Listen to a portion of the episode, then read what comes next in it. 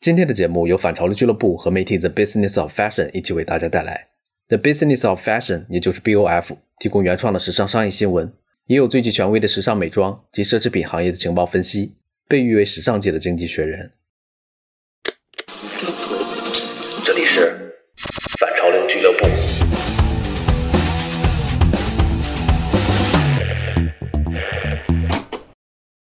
大家好，欢迎收听反潮流俱乐部，我是迪卡普里辛。今天我们的故事要探讨的是，技术和平台的发展会如何给新品牌和设计师带来空间，并因此生长起来。在我们之前的节目中，我们探讨过，无论是消费人群的心态，还是技术带来的模式变化，都在给一些老的品牌带来挑战，予以新的品牌以机会。例如我们聊过的。女性消费者正在抛弃维多利亚秘密的那种审美，而会转向亚马逊上付费观看 Rihanna 的 Savage X Fenty Show。同时，它的观看人数也远远高于了维密大秀的观看人数。那在中国，类似的故事会如何上演呢？二零二零年的三月，也许是一个进行这类观察的好机会，因为疫情，上海时装周不得不搬到云上。无论是否愿意，参展者都需要借助技术和平台的力量去展示自己的品牌和设计。有的品牌面对这种变化人仰马翻，而有些品牌则应对有余。Miss Min 就是这些云走秀品牌中的一个，同时这也是这家公司成立以后第一次参加时装周。嗯，本来的话我们是有打算参加上海时装周的。这是刘民，Miss Min 的设计师。我们其实从来没有参加过时装周，就是我们从来没有在时装周上面走过秀。因为我们到了第十年，所以当时碰到时装组委会的吕老师，就就谈到这个可能性吧。所以这个也算是我们第一次，就是真正打算要加入时装周。早在春节前，刘明的团队就已经开始为自己的第一次时装周做准备了。其实他还在非常雏形的一个阶段，也没有我们其实没有一个非常具体的规划。我们只是去了在年前的时候去看了场地，然后看到一个不错的场地，然后就过年了。所以除了场地的看景之外，没有其他的更多的准备。就在春节期间吧，可能就看到时装周这边发一个帖子，就是时装周会推延或者。就是会有变动。二月二十七日，上海时装周宣布将开启云上时装周，这一宣布打乱了很多品牌的计划和节奏。但刘明的团队觉得挑战并不那么大，因为对于他们而言，时装周的走秀虽然陌生，但是对于直播，他们还是蛮熟悉的。最主要的，我觉得还有一个前提就是我们以往很少走秀。没有走秀，然后再去延续我们天猫上这种直播的形式，其实是挺顺理成章的一件事。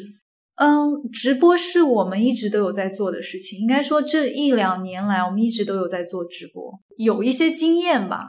就之前的更更基础一些，就是它是一个干净的背景，就是以呈现衣服为主题，然后灯光啊各方面，它肯定都是要有个考量，但是不是像这次一样。相比于现场走秀的开阔，线上直播将更聚焦于手机的屏幕之间，所以无法有走秀现场那么强烈的视觉效果。但这毕竟是时装周的云走秀，因此这次 Miss Min 的直播场景也比之前要设计的更复杂一些。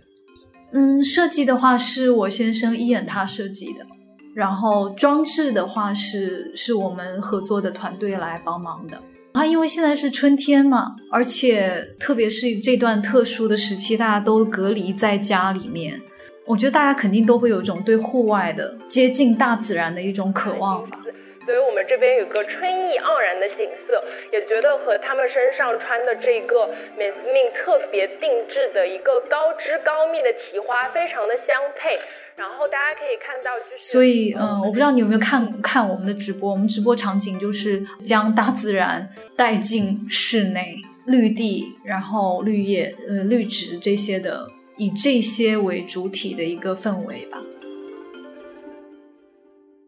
传统的走秀会提前在春天就发布秋冬款的服饰设计，但这次刘明却只是展出了当下的春季款。其实当下是很重要的。大家现在无论是身体还是心情，其实就是当下，当下就是春夏。我觉得这个顺应自然的节奏是很重要的。现场的配置也比以往的直播会更复杂一些，大概有三个不同的镜头切换吧，中间还有插入就是不同我们邀请的不同的客户啊、嘉宾啊一个分享，所以是外来的视频植入在这个直播过程中，所以其实技术上。有很多新的尝试，哦，我们就是那天晚上七点半到十点半三个小时，嗯，我们的模特大概有七个，好像摄影这边有三四个团队，还有负责就是统筹啊，呃，线上问答啊，呃，一个主播，一个副主播，还有一个导播，还有我们的平面团队在就帮助那些平面的工作。然后我觉得这也是燕的美哭了，燕非常喜欢这一件裙子，然后它也是一个很美很美的一个。我觉得大家都很开心吧，就是感受到我们的模特都很开心，就是因为我们我们这次七个模特中，可能有三四个是我们就常来参加我们直播的模特，其中有两个是我们就是公司团队成员，然后还有一些是朋友，就是。直播的这个主旨还是为了和顾客沟通吧。就比如说我们在直播以往的直播经验里面，会有很多顾客有这样的要求，就是我是小个子，我可以看，我可以看一下这个衣服在小个子身上的，或者说，呃，我的身高和哪位模特比较比较相似，所以我想看看在他身上的感觉。所以我觉得这个一个贴近的。拉近距离的感觉是很重要的。设计的衣服是融入生活，给我们真实生活中的每一个人去穿的。真的非常非常感谢大家陪伴我们度过了可能是最难忘的一个直播啊！但是我也觉得这是一个非常珍贵的一个连接，我非常想。那为什么这次 Miss Min 的表现还不错？你大概会说，他们之前就做过直播，而我想这的确是个关键词。因为这个品牌可以称为是网络时代的原住民，你甚至可以说它出生于电商的平台之上。其实就在我还没有开始做自己的品牌的时候，我就已经在淘宝上注册了一个店铺，然后当时卖的是我自己收藏的很多留学期间买回来的很多古董衣、二手衣，然后就自己做模特、自己做造型、自己摄影，就挺好玩的，然后就。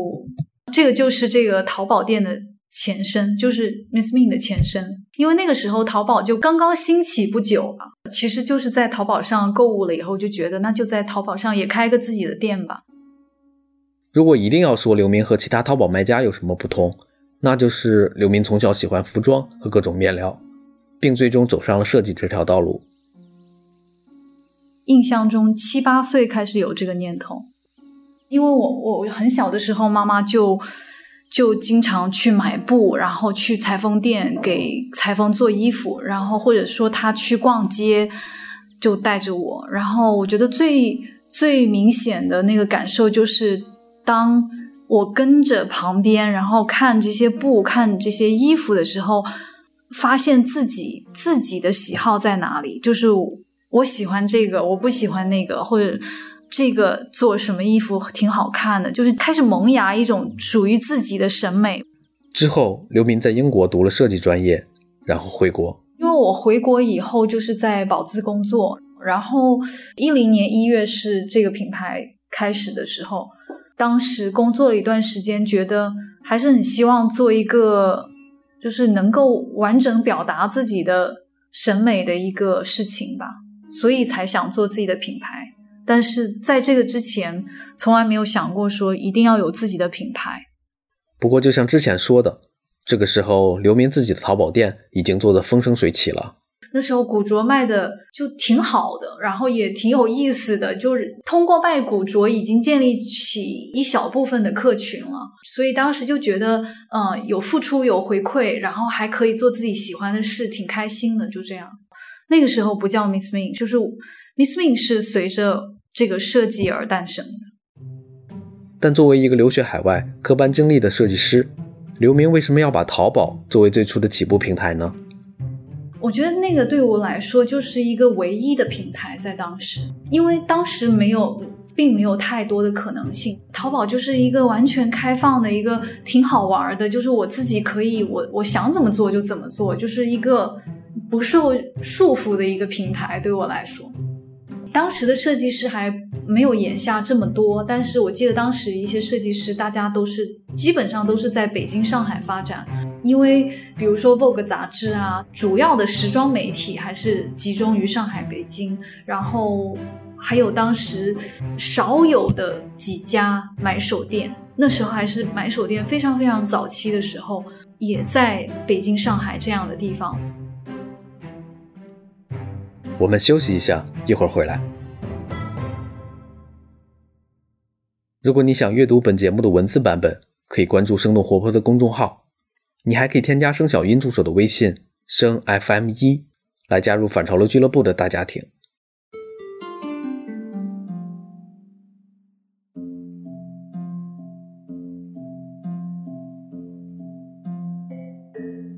那时间到了二零一零年，刘明的设计师品牌 Miss Min 就这样在淘宝上线了。其实就挺令我意外的，因为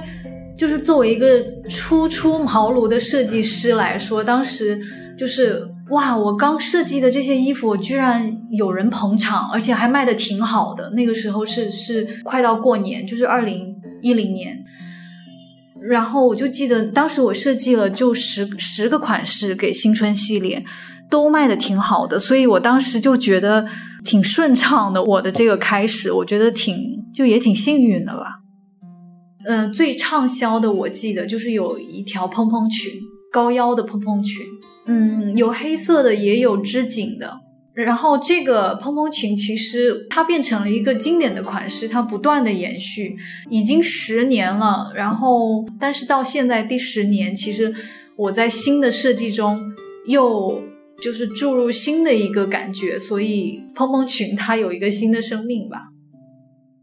第一个系列的定价大概在三四百到两千多吧，就是比如说。自己感受市面上这样那样的衣服，那感就是以及结合我们自己的成本啊各方面，那取到一个中间的位置。当时的设计和上新还是非常比较随意的一个节奏吧，就比如说就是什么季节上什么，就是要春节了那就上这个过年的这个系列，然后春夏要到了那就上春夏的，就是这样。我觉得那个时候肯定是很随性的，就是一个直接的对衣服的一个感受。因为当时，呃，试衣模特也是我自己，所以一切都是跟着自己的感觉走。这段开店经历让刘明和其他设计师有着不太一样的思维模式，因为他离消费者更加近了。我自己在淘宝上做客服。就是自己 开店的那个经历，以及说当时团团队还非常小，或者说一直就这么这么些年，这个这种的一个直接的沟通是很重要的。就是比如说某些身形的女性，她们希望嗯衣服穿起来有腰身啊，或者说他们会反馈说，像我这样的身形，我就不适合穿什么样类型的裤子啊，或者诸如此类的吧。